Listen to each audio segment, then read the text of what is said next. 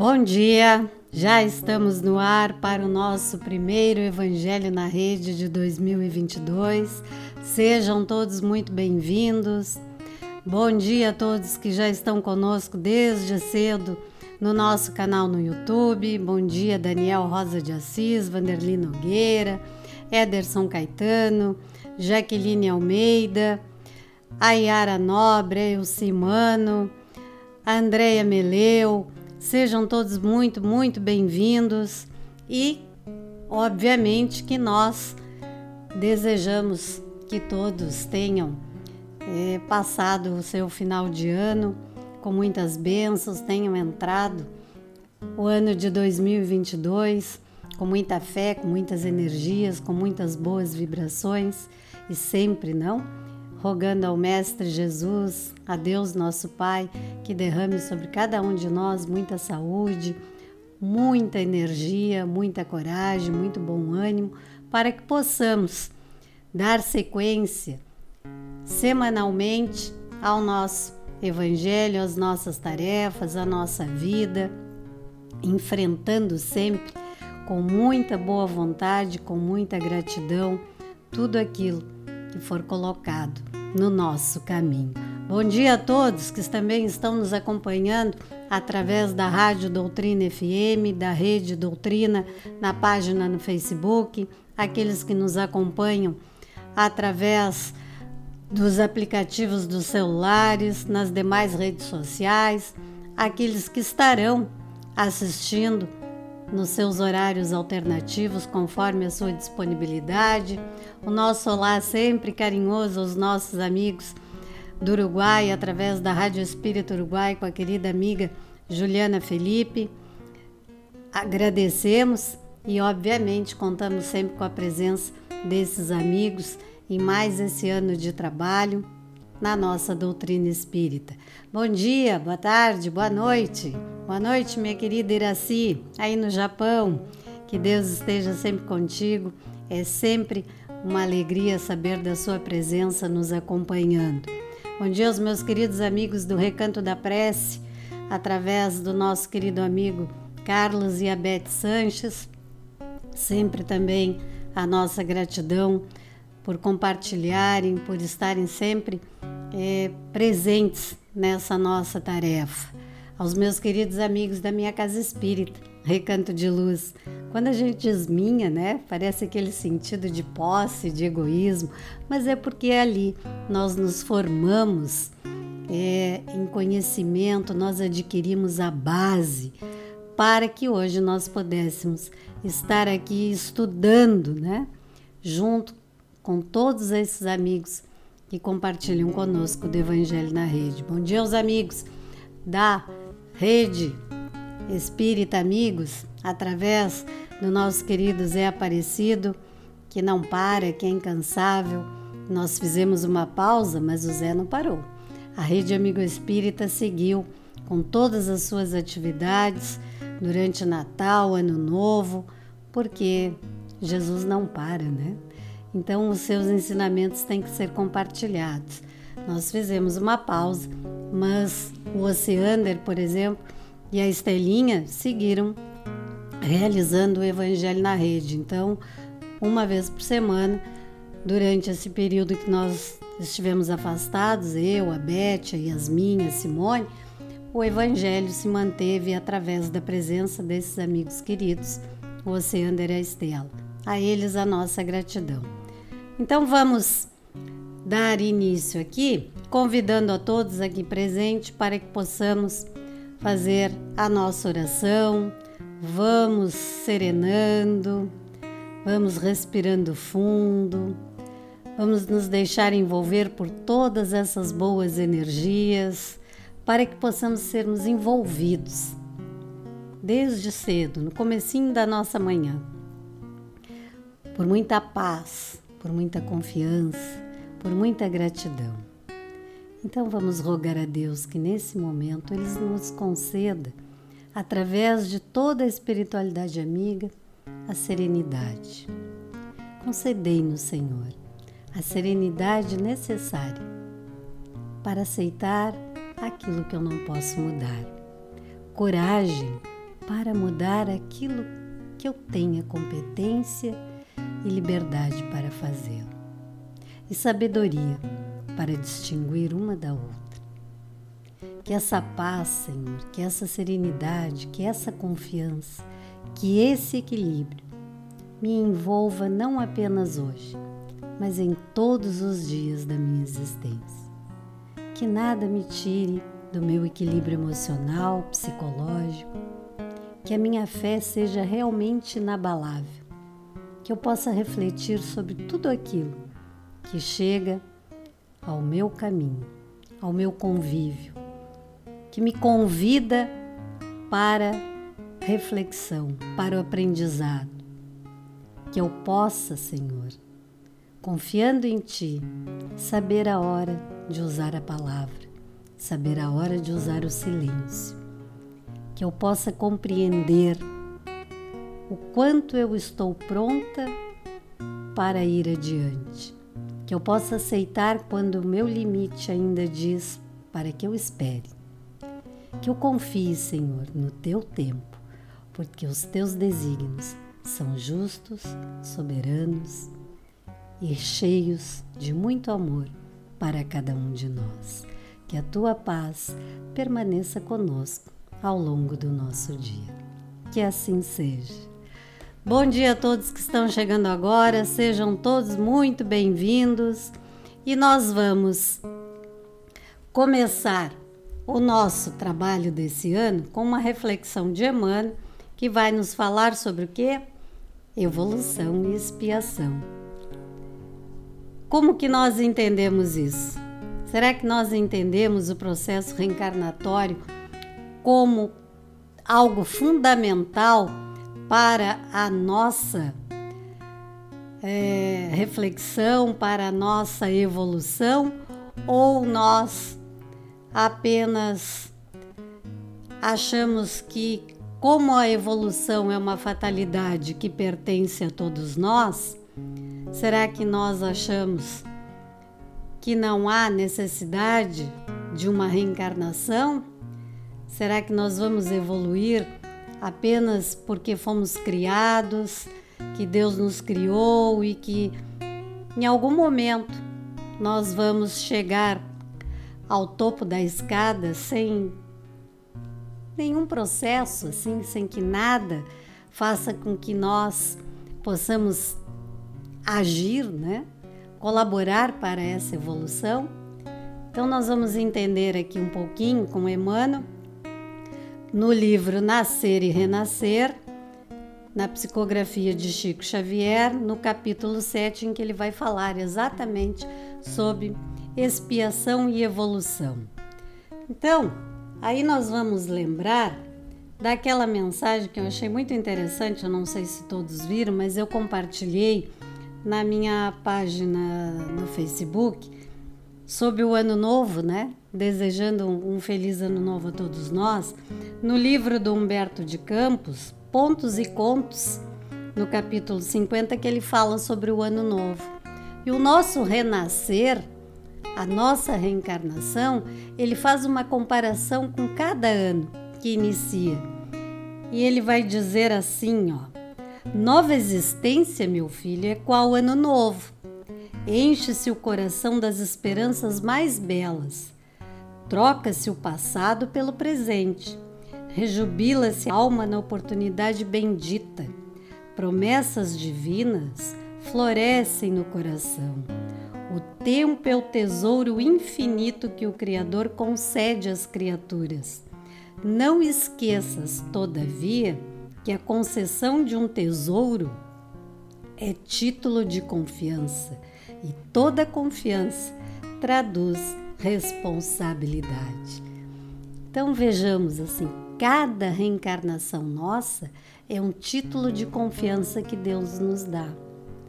Mas a isso vem a nossa responsabilidade de como vivenciarmos essa confiança que Deus depositou em nós para as nossas tarefas. Então vamos ver como que Emmanuel começa nos falando sobre isso. E ele diz assim: o traje tem o tipo da costura a que se filia, mas a pessoa que o veste nada tem de comum com o sinal da fábrica. O vaso revela o estilo do oleiro. No entanto, o líquido que carrega, não obstante guardar-lhe a contextura, é de essência diversa. O corpo igualmente traz a marca dos pais que o entretece na oficina da hereditariedade. Todavia, o espírito que o maneja é muito diferente na constituição psicológica, embora muitas vezes lhes comunguem as tendências. Cada criatura renasce, transportando consigo a herança dos próprios atos.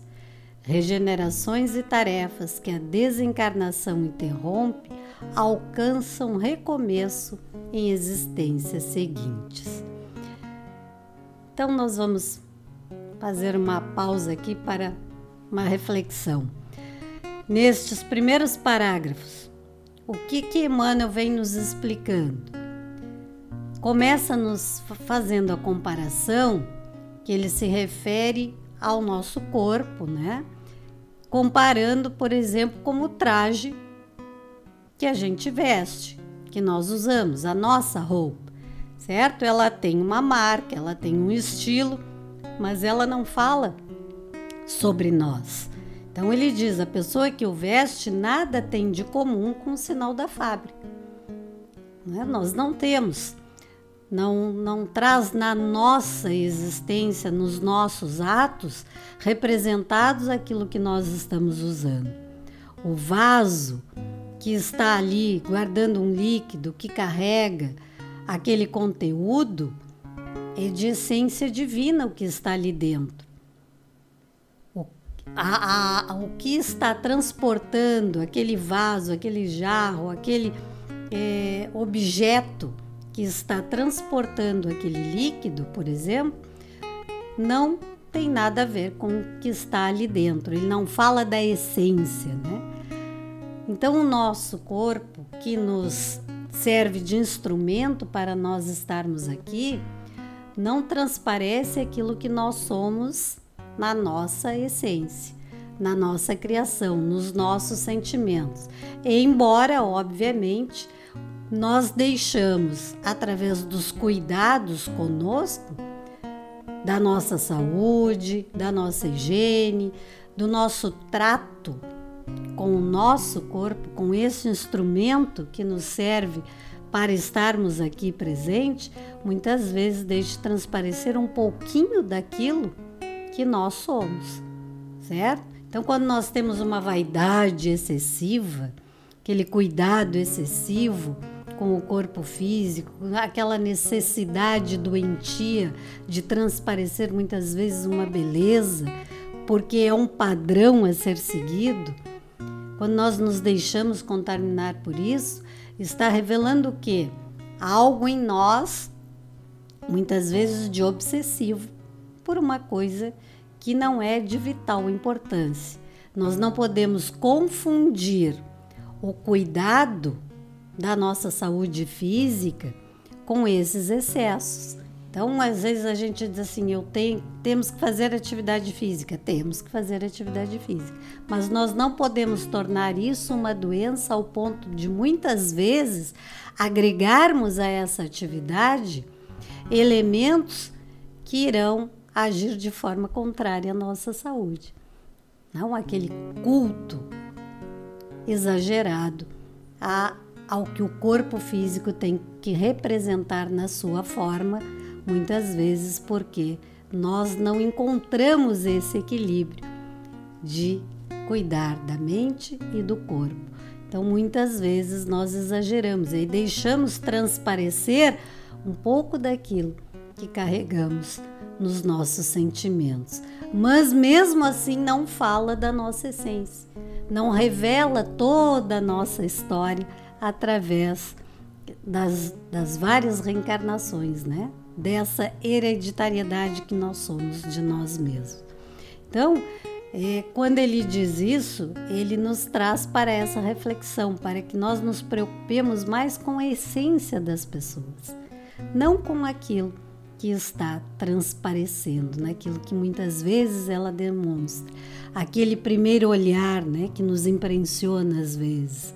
Nos encantamos muitas vezes pelo exterior, como tem um ditado que diz, a gente vê muito isso na internet também, não? Que nós costumamos julgar o livro pela capa. E às vezes o conteúdo, a sua essência, a sua contextura, como diz Emmanuel, é o que tem de melhor. E às vezes, se a capa não nos agrada, nós já não queremos nem ler o que está ali. E às vezes, uma linda capa, algo bonito que nos chama atenção pelo visual, o seu conteúdo não é tão atrativo assim. Então nós temos que saber não julgar ao primeiro olhar, saber reconhecer, conhecer o que traz aquele objeto, o que traz aquele vaso, o que traz aquele corpo, para que a gente possa jamais julgar, mas termos uma ideia daquilo que está sendo ofertado e compartilhado conosco.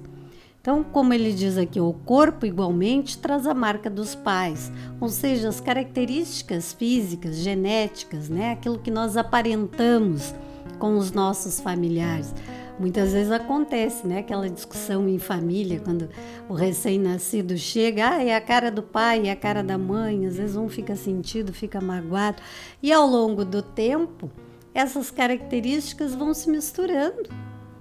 E aquela primeira é, aparência total com um e com outro acaba formando muitas vezes ao longo do seu desenvolvimento algo mais é, completo da gente identificar não realmente tem traços de ambos do pai da mãe né porque acaba sendo assim mesmo mas nós temos essa necessidade muitas vezes de reconhecer naquele recém-nascido a nossa aparência, né? essa necessidade da posse, de sentir, não, é parecido comigo, é meu filho. Né? Então nós temos essa questão da posse conosco. Mas o espírito que está ali alimentando aquele corpo, ele é muito diferente na sua constituição psicológica, como diz Emmanuel. Embora, embora ele muitas vezes carregue consigo aquelas tendências que foram compartilhadas com ele em família.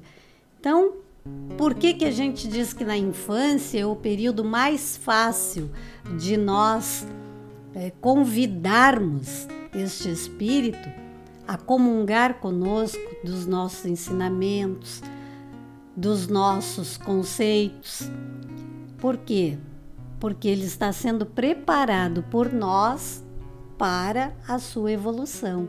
Então é um momento ideal para que a gente possa é, conduzir através da educação, da instrução, da evangelização, este espírito que está chegando para que ele tenha uma boa caminhada através da orientação que ele recebe de nós. Nós sabemos que Deus nos concede o livre-arbítrio. E aí, quando chegar naquela idade das decisões, nós vamos ter que saber respeitar. Continuaremos dialogando sempre, sempre dialogando, mas compreendendo que cada um, cada espírito, na sua constituição, na sua necessidade de aprendizado, ele vai ter que decidir e escolher por conta e risco. Né?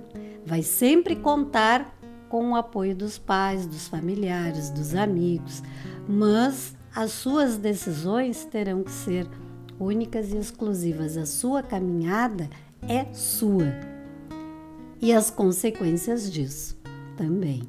Embora a gente saiba que todos nós nas nossas escolhas, muitas vezes causamos danos àqueles que estão conosco, como também ofertamos alegrias. Toda vez que nós acertamos ou, entre aspas, né, satisfazemos a, as escolhas, as, aquilo que os outros esperam de nós. Então, quando nós atingimos isso, obviamente que as pessoas que estavam responsáveis pela nossa educação, pela nossa caminhada, se sentiram felizes com isso. Assim como nós em relação aos nossos filhos, aqueles que estão sob a nossa responsabilidade. Toda vez que eles correspondem às nossas expectativas, nós nos sentimos felizes. Mas isso não significa necessariamente que eles estejam felizes. Então, encontrarmos esse equilíbrio é muito importante para que nenhum nem outro fique, como por assim dizer, no prejuízo da sua felicidade. Mas essa compreensão de que o espírito que o maneja é muito diferente na sua constituição psicológica é fundamental que a gente compreenda isso, porque ele precisa passar pelo seu momento de aprendizado, assim como nós estamos passando. Então, muitas vezes nós não temos, né, esse é, esse cuidado em compreendermos a necessidade do outro fazer a sua caminhada. E Emmanuel diz assim: regenerações e tarefas que a desencarnação interrompe alcançam recomeço em existências seguintes. Então vejo que nada fica no prejuízo. Então evoluir está obviamente relacionado com os nossos processos reencarnatórios. Nós precisamos da reencarnação para isso. Vai acontecer sempre na Terra? Não. Nós temos muitas moradas do Pai. Há muitos mundos diferentes. Nós vamos encontrar lá no nosso Evangelho segundo o Espiritismo, também no Livro dos Espíritos, sobre os mundos diferentes, né? Os mundos primitivos, os mundos de expiações e provas, os mundos ditosos, os mundos de regeneração, ao qual é o nosso próximo projeto para o nosso planeta, para essa morada do Pai. Então, dependendo da nossa condição intelectual e moral, nós vamos reencarnar, ora num mundo, ora no outro, né? Conforme a nossa evolução. Quando que acontece essa questão aqui de que a desencarnação interrompe? Porque, obviamente, nós ainda na nossa condição de caminhada de espíritos imperfeitos, muitas vezes nós não conseguimos cumprir com tudo aquilo que nós estávamos considerando possível acertar num processo reencarnatório. Às vezes a gente não consegue. Aí nós damos conta ali de 10%, né? Vamos colocar aqui com, com otimismo que nós damos conta de 10% daquilo que nós nos comprometemos nesse nosso processo reencarnatório. Mas já é alguma coisa. Não ficamos totalmente estagnados. Por quê? Porque nós somos abençoados com o esquecimento, né? E aí, quando nós estamos no mundo espiritual, na erraticidade, tudo parece fácil. Então, nos livros de Chico Xavier, nós encontramos relatos, até mesmo contado por ele, de que os espíritos chegam a pedir nós, né, quando estamos lá no mundo espiritual, é, que seja acrescentado mais projetos para a nossa reencarnação. E é aqueles que estão ali responsáveis pela nossa próxima existência, não, não, deixa assim que se tu der conta da metade disso aqui já é bom, né? Que a gente chega aqui e acaba esquecendo e somos colocados frente a frente com as tentações, com aquilo que nós viemos para vencer e muitas vezes não conseguimos. Mas aí o que, que acontece? Isso nos atrasa, nos faz voltar a, ao nosso uh, recomeço em termos de evolução, não. O espírito não regride, né? O nosso passo é sempre para frente. Nós podemos ficar estagnados e recomeçarmos dali, numa nova existência. Recomeçarmos, tentarmos novamente. Então, nós vamos encontrar aí atenuantes, nós vamos encontrar agravantes. Cada um de nós tem o seu próprio histórico. Cada criatura renasce, como diz Emmanuel, transportando consigo a herança dos seus próprios atos. Por isso aquela mensagem ali do Humberto de Campos falando, né, que essa confiança que Deus deposita em nós, ela requer responsabilidade, porque é uma herança muito grande que nós temos. É um ouro precioso, é um tesouro de confiança que é colocado em nós. Mas se compararmos com tempos atrás, nós já estamos bem nessa caminhada, já melhoramos bastante. Então não há por que nós nos sentirmos assim derrotados, pessimistas, achando, olhando para a nossa volta e pensando, nós tanta coisa ruim acontecendo. Mas nós estamos resgatando. Estamos aqui, aceitamos a oferta, a confiança que nos foi depositada de estarmos aqui. E aqui estamos vivenciando esses momentos meios turbulentos do qual nós estamos passando e que obviamente virão outros. Nada se transforma sem que haja uma certa mudança, assim quando nós vamos fazer uma obra na nossa casa, né? Muitas vezes nós precisamos de uma certa é, paciência para que se chegue naquele resultado final do qual vá nos agradar e nos fazer sentir melhor dentro daquele ambiente. Mas para isso, às vezes, é necessário algum quebra-quebra, né? Então, isso está acontecendo no nosso planeta. A obra está sendo realizada. O grande engenheiro desta obra sabe exatamente como conduzir e nós precisamos confiar. Mas precisamos também assumir a nossa responsabilidade, porque nós estamos sempre esperando por esse novo ano, pelo novo recomeço, mas aí quando chega ali no dia 4, 5, hoje, por exemplo, a gente às vezes olha e diz assim, parece que muita coisa não mudou, né? Parece que foi só aquela empolgação da mudança no calendário.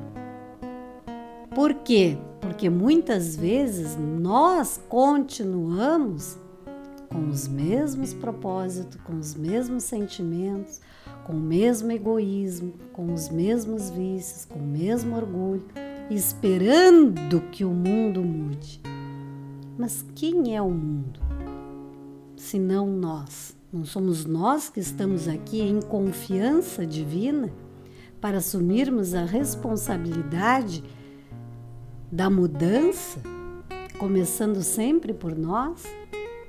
Então, estarmos aqui reencarnados implica em responsabilidade, na confiança que nos foi depositada para que esta regeneração realmente se concretize.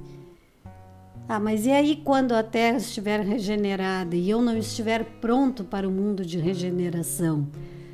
que vai acontecer? Eu vou ficar lá na erraticidade? Não existe outro mundo de expiações e provas? Existem muitos, muitos, muitos mundos similares à Terra. Existem muitos mundos de regeneração, muitos mundos ditosos. Porque senão não daria conta, né? Porque Deus não para na sua criação. Não haveria espaço para todo mundo na Terra. A fila reencarnatória seria imensa. Então, por isso, existem várias moradas para que a gente possa ir reencarnando aonde se faz necessário para a nossa evolução, onde estivermos prontos para aprendermos e ensinarmos. Então, isso nós vamos encontrar esses ensinamentos sobre esses é, mundos no livro dos médios, no livro dos espíritos, para que a gente possa compreender como se dá esse processo de reencarnação e evolução. Vamos ver aqui na sequência do nosso texto como que Emmanuel nos traz essas considerações. E ele diz assim: a expiação alinha os quadros de enfermidade e infortúnio que começam no berço, lá no momento onde a gente nasce, a gente já começa por esse processo de evolução, de expiação, de provas. A evolução desdobra realizações e esperanças que se entremostram na meninice durante a caminhada, né? Conforme nós vamos evoluindo, as esperanças vão aparecendo ali na nossa caminhada. Justo compreender que há reencarnações equivalendo a estágios de reajuste e resgate, iniciativa e continuidade, lição e sacrifício, com lutas correspondentes a ministérios e provas, dívidas e créditos, progresso e aperfeiçoamento, recuperação e missão. Então vejamos quantos detalhes aqui, ó. Ele nos explica. A expiação alinha os quadros de enfermidade e infortúnio, que começa no berço. E a evolução vai desdobrando essas realizações e esperanças que começam já a se mostrar na nossa infância, na juventude, até a nossa vida adulta e ali nós vamos acertando, errando, caminhando, compreendendo o porquê estes estágios de reajuste e resgate. Muitas vezes reajuste. Por que reajuste? porque alguns pontos não ficaram bem acertados na encarnação anterior. Então nós vamos ajustar isso aí. Por que resgate? Às vezes algo foi feito de certa forma que não era tão esperado assim. Então nós precisamos resgatar aquilo ali. Vamos passar por um novo momento. Aí ele vai ser mais difícil não necessariamente. Às vezes o é, conforme o agravante que nos levou a esse resgate. Às vezes ele pode ser um pouco mais fácil, porque ali, apesar de um erro, apesar de uma falta, apesar de um desgaste, houve algo de bom que nós fizemos. Então, vem com um atenuante. Mas tudo vai depender da forma como nós nos colocarmos iniciativa e continuidade. Por que iniciativa? Nós considerarmos, por exemplo, nessa existência, que eu quero ter a iniciativa de um bom trabalho na caridade, um trabalho voluntário, um trabalho doutrinário então eu estou mostrando iniciativa para fazer isso, continuidade, porque muitas vezes a gente sabe que tem afinidade com alguma coisa e sente necessidade, como se nós pensássemos assim: parece que eu já fiz isso, eu preciso continuar fazendo. Então, nós vamos sendo intuídos a isso, né? Lição e sacrifício. Às vezes, para aprender, nós precisamos do sacrifício às vezes se faz necessário.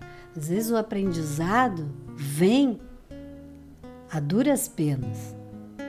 Quando nós não estamos totalmente comprometidos e aceitando os desígnios divinos, às vezes essa lição se faz através do sacrifício. Quantas e quantas vezes nós escutamos as pessoas dizerem, né? A minha vida é um tormento, é um sofrimento, aquela reclamação constante e lá pelas cansadas da vida, como diz o ditado popular, é que a pessoa se dá conta de que algo tem para ser aprendido ali. Porque para Deus nunca é tarde. Então nós vamos sempre tendo a oportunidade. Agora o sacrifício muitas vezes ele se torna maior ante a nossa resistência de querermos aprender, de querermos caminhar juntos com aquele que nos deu a vida, que nos criou, que nos colocou aqui para esse aprendizado e que espera a nossa responsabilidade ante a confiança que nos foi depositada. Lutas correspondentes a ministérios e provas. Então, muitas vezes, a gente passa por esses sacrifícios ante a estes ministérios e essas provas que nós aceitamos para conduzir na nossa caminhada, dívidas e créditos. Assim como nós temos as dívidas, que nós temos aqueles débitos que ficaram pendentes para a reencarnação seguinte, nós também temos créditos. Não é só coisa ruim né, que, que a gente traz nessa herança, não. Porque muitas vezes, quando se fala em reencarnação, é, no mundo de expiações e provas, as, as pessoas têm uma tendência a achar que a nossa vida é só um peso, é só débito, que nós só somos ruins, se nós fôssemos bons não estaríamos aqui. Não, nós temos créditos, nós temos coisas boas. O bem ainda é, em maioria, graças a Deus. É que ele não dá ibope, né? Isso, a frase já é tão batida, mas é verdade. É fato. Nós temos essa tendência a gostar daquilo que divulga o ruim. E nós compactuamos com isso. Então, no nosso olhar imediatista, materialista, mundano, nós enxergamos muito mais aquilo que não está bom do que aquilo que é bom. Vamos, dar um exemplo. nós temos as nossas casas espíritas, tá? Eu vou pegar a nossa casa espírita aqui, Recanto de Luz. Nós temos várias atividades que não pararam durante essa pandemia. Atividades de auxílio às famílias necessitadas, assistência, atendimento fraterno, muitas vezes através da internet, pela, pela condição de se seguir os protocolos, né, de que não se podia fazer nada presencialmente. Tudo isso foi dado como assistência para essas pessoas. E o que, que acontece? Às vezes, nós mesmos da casa, ou aqueles que não conhecem o trabalho que uma casa espírita ou uma casa é, de qualquer outro segmento religioso está fazendo, critica. Né? Ah, não estão fazendo nada, ficam com medo da pandemia, ficam com medo disso, com medo daquilo. Não, às vezes é falta de conhecimento. Então, nós temos as famílias assistidas, nós temos um grupo de pessoas que, ao receber essas famílias assistidas, estão lá esperando com um cafezinho, com um lanche para oferecer. Isso não é divulgado aos quatro ventos? Não porque não precisa. Aqueles que estão ali estão fazendo de coração, estão ali com a sua essência para doação. Mas quem está de fora muitas vezes só tem o olhar da crítica. Nós temos essa maledicência, né? essa necessidade de enxergar só o que é errado. E aí nós olhamos para o mundo e para as pessoas que estão nele como algo que não vale mais a pena e ficamos esperando por aquele fim de mundo, assim, que vá destruir com tudo de uma vez só. E não vai acontecer. Não vai acontecer, não, não haverá essa facilidade para nós. Nós vamos ter que passar por essa lição e sacrifício, por lutas e provas, por todo esse processo de aprendizado até chegarmos ao nosso aperfeiçoamento e à nossa evolução. Então, a notícia ruim que a gente tem para dar é que o mundo não vai acabar e que nós vamos ter que continuar trabalhando, aprendendo diariamente. Gostando ou não, né? Porque a reencarnação é como acreditar em Deus. Ela existe, a gente acreditando ou não. Deus existe, a gente acreditando ou não. Então é algo maior do que acreditar. O nosso amigo Luiz Paulo, da Casa Espírita, ele costuma dizer que antes de acreditar em Deus, nós precisamos compreender. E a reencarnação é assim, nós precisamos compreender, tá, mas por que a reencarnação? Porque ela nos serve de meio para a nossa evolução. Nós vamos evoluir aqui, juntos, através do que? Da benevolência para com todos, indulgência para com as imperfeições alheias e a prática do perdão diariamente. Porque o perdão cura aquelas mágoas, não? Cura os ressentimentos. O perdão serve de atenuantes. O perdão é algo que vai nos mostrar ali o, o reajuste o resgate, a iniciativa e a continuidade que vai nos fazer compreender a necessidade de nós estarmos aqui e ofertarmos ao outro aquilo que tanto gostamos de receber. Então, vamos passar aqui para o nosso próximo slide. E Emmanuel vai dizer assim: a história nos apresenta rapazelhos prodígios, quanto Pascal escrevendo um tratado das seções cônicas de Euclides e Mozart compondo uma ópera. Um e outro antes dos 15 anos de idade, nas experiências físicas.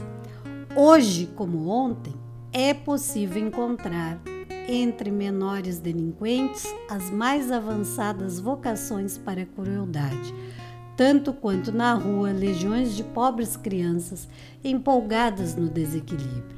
Aí vamos prestar atenção aqui um pouquinho. Por que, que ele traz este exemplo?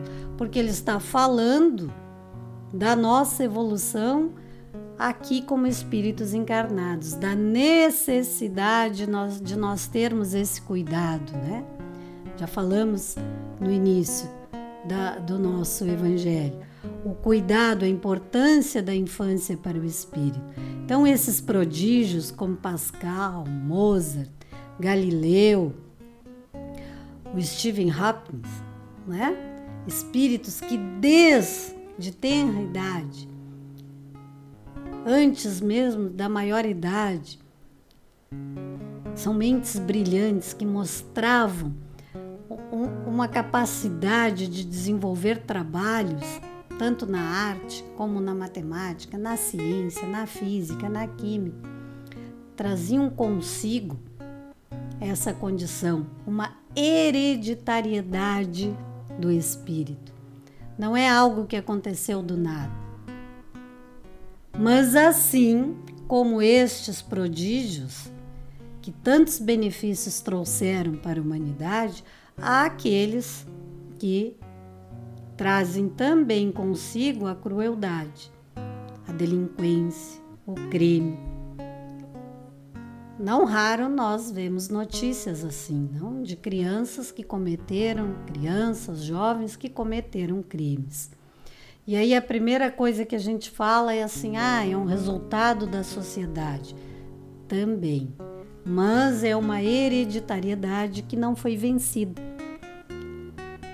aquele fator psicológico do espírito individual, de cada um que Emmanuel fala no começo do texto, que não foi vencido.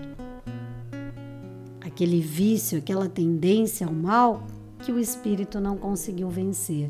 Então, vai se repetindo aquilo ali, até que chega um momento em que vai reencarnar para um resgate numa situação bem comprometedora do próprio instrumento físico que é o seu corpo. Então reencarna em situação muitas vezes bastante difícil, com doenças que a gente olha e pensa assim: nossa, por que que nasceu assim, né? Com todas as dificuldades. E aí vai precisar encontrar em espíritos abnegados que se coloquem à disposição muitas vezes de receber por filho aquele espírito tão cheio de dívida, tão cheio de débitos. E aqueles que o recebem, às vezes, não têm nenhum compromisso anterior com aquele ali, com aquele que está vindo. Mas os outros não se, não se sentem ainda prontos para aquele perdão, para recebê-lo. Então, espíritos um pouco mais evoluídos se colocam à disposição para acolher aquele que virá num processo bastante difícil pela sua construção física, não? Com todas as doenças, muitas vezes que chegam aqui. Então vejam a importância da infância. Obviamente, nós colocamos aqui apenas uma imagem de Mozart, porque não haveria, nem cabe a nós colocarmos aqui imagens é, de crianças cometendo crimes. Não é esse o nosso objetivo. Embora, como a gente disse, a curiosidade, a necessidade que nós temos de buscar essas dores, esse sofrimento no mundo, estão ali hoje disponíveis na internet e muitas vezes fazem questão as pessoas de divulgarem isso. Seja como notícia, seja como a intenção, às vezes, de fazer uma crítica, de julgar um posicionamento é, político, social, se usa muitas vezes da infelicidade que esses espíritos escolheram para as suas é, provas e expiações né, neste mundo. Então vejamos o cuidado que nós temos que ter quando nós resolvemos jogar isso nas nossas redes sociais. É algo que nós temos que pensar e, ao invés de colocarmos isso a público, quem sabe a gente troca essa necessidade ainda primitiva em nós por uma prece rogando a misericórdia divina sobre estes espíritos, que aceitando ou não, gostando ou não, são nossos irmãos. Mas nós não pensamos nisso, né?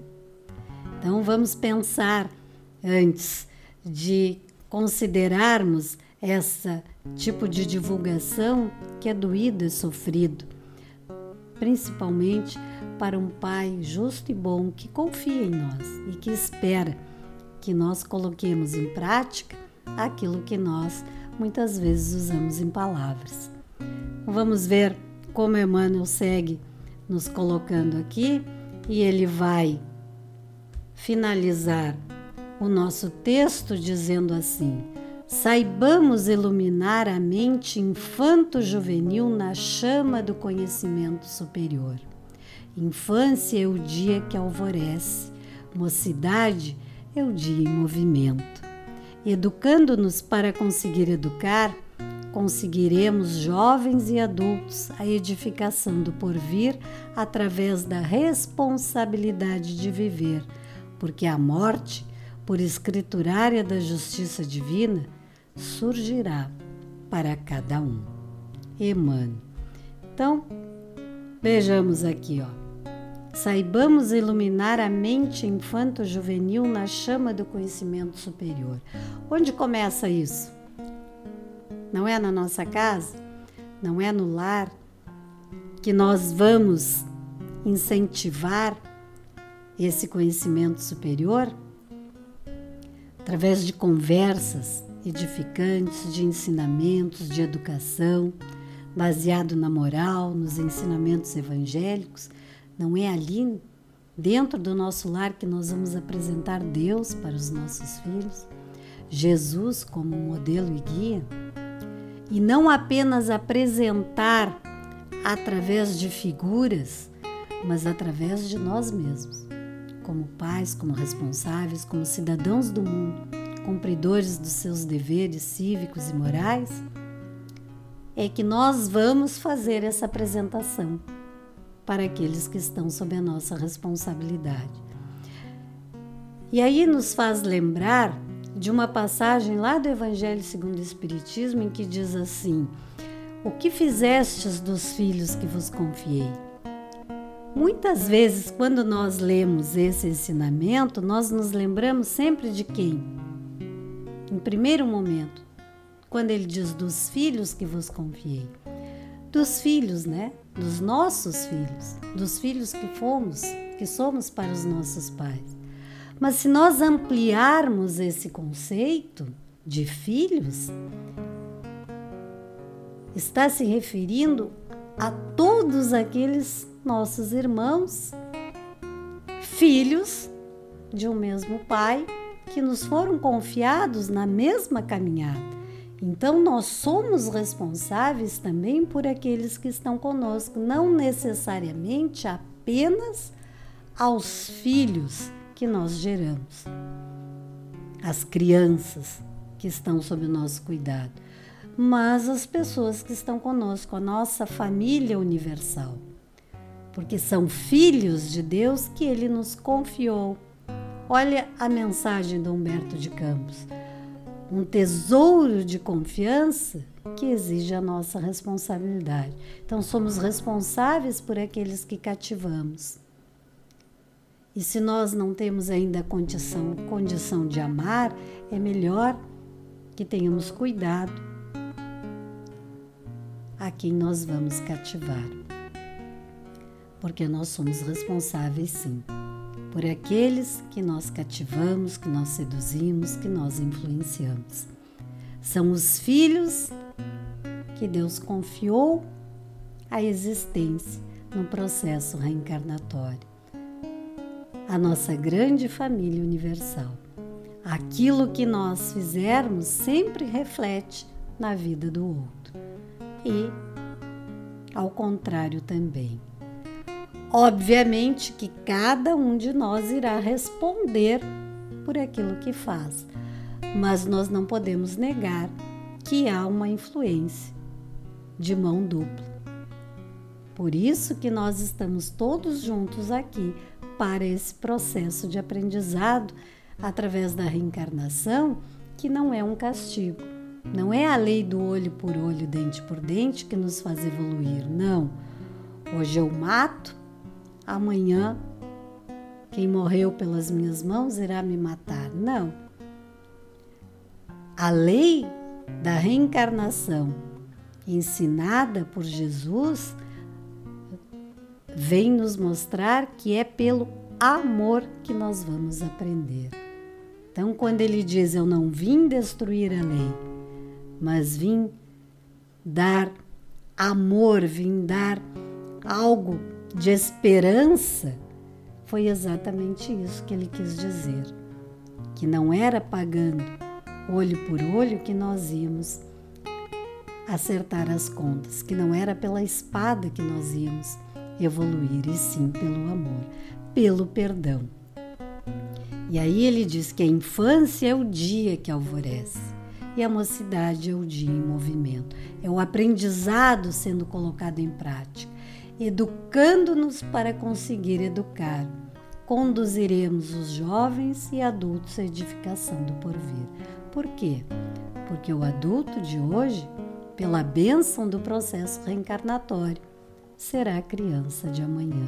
Então, essa hereditariedade, essa herança que nós vamos deixando para nós mesmos, se fará presente na nossa próxima infância. Porque a morte, né, como diz Emmanuel, é escriturária da justiça divina, irá surgir para todos nós. A morte do corpo físico, mas a herança das nossas escolhas permanecerá conosco para os nossos processos evolutivos, seja aqui no nosso mundo de expiações e provas, seja em outros mundos onde Deus ache que se faça necessária a nossa presença. Então, essa responsabilidade que Emmanuel fala ali, ó, através da responsabilidade de viver, de vivenciarmos, de compartilharmos aquilo que nós estamos aprendendo essa responsabilidade concorda com a mensagem do Humberto de Campos. Responsabilidade é a confiança que nos foi depositada.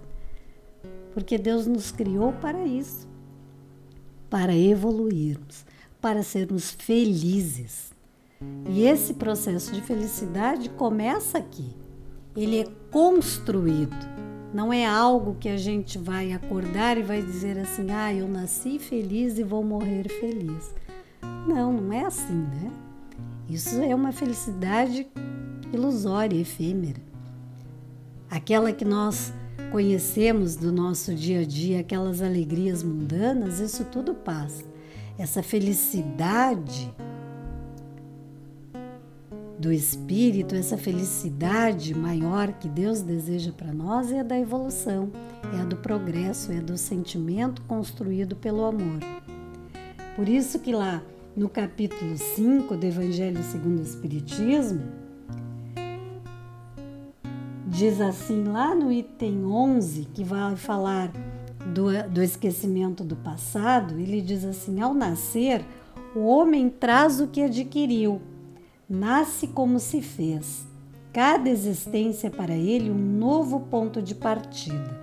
Pouco lhe importa saber o que foi ele é punido porque fez o mal e suas tendências más atuais são indício do que resta nele a corrigir, sendo nisso que se deve concentrar sua atenção. Porque do que está completamente corrigido não lhe resta nenhum traço. As boas resoluções que tomou são a voz da consciência que o adverte do que é bem ou mal e lhe dá a força para resistir às más tentações. Ou seja, não vamos nos preocupar com o que ficou lá atrás. Vamos nos preocupar em vivenciarmos com responsabilidade o nosso presente. Aquilo que a nossa consciência fica lá nos chamando, olha, cuidado, não vai repetir de novo. Presta atenção porque nós sabemos quais são os nossos vícios. Nós sabemos quais são as nossas más tendências e cabe a nós não cedermos a essas más tendências. Orai, olhai e vigiai diariamente, porque aí nós estaremos construindo a edificação do nosso porvir de forma consistente no amor, na fé, na coragem, no bom ânimo. Então fica a nossa reflexão para o longo da nossa semana sobre como nós estamos construindo, como nós estamos edificando, como estamos trabalhando a responsabilidade que Deus nos concedeu em confiança para cada processo reencarnatório. Nós estamos sendo responsáveis por nós, pela nossa caminhada, estamos trabalhando junto com os filhos que Deus nos confiou? Estamos sendo responsáveis por amor ao próximo ou apenas por amor a nós mesmos? Vamos encerrando o nosso evangelho de hoje, agradecendo a presença carinhosa de todos os amigos encarnados e desencarnados que compartilharam conosco as nossas boas energias e rogamos a Deus Pai, ao Mestre Jesus, que derrame sobre cada um de nós, nossas famílias, nossos amigos, muitas bênçãos de saúde, luz e paz e que venha 2022 com muito amor no coração. Fiquem com Jesus e até amanhã, se Deus quiser, para mais um Evangelho na Rede.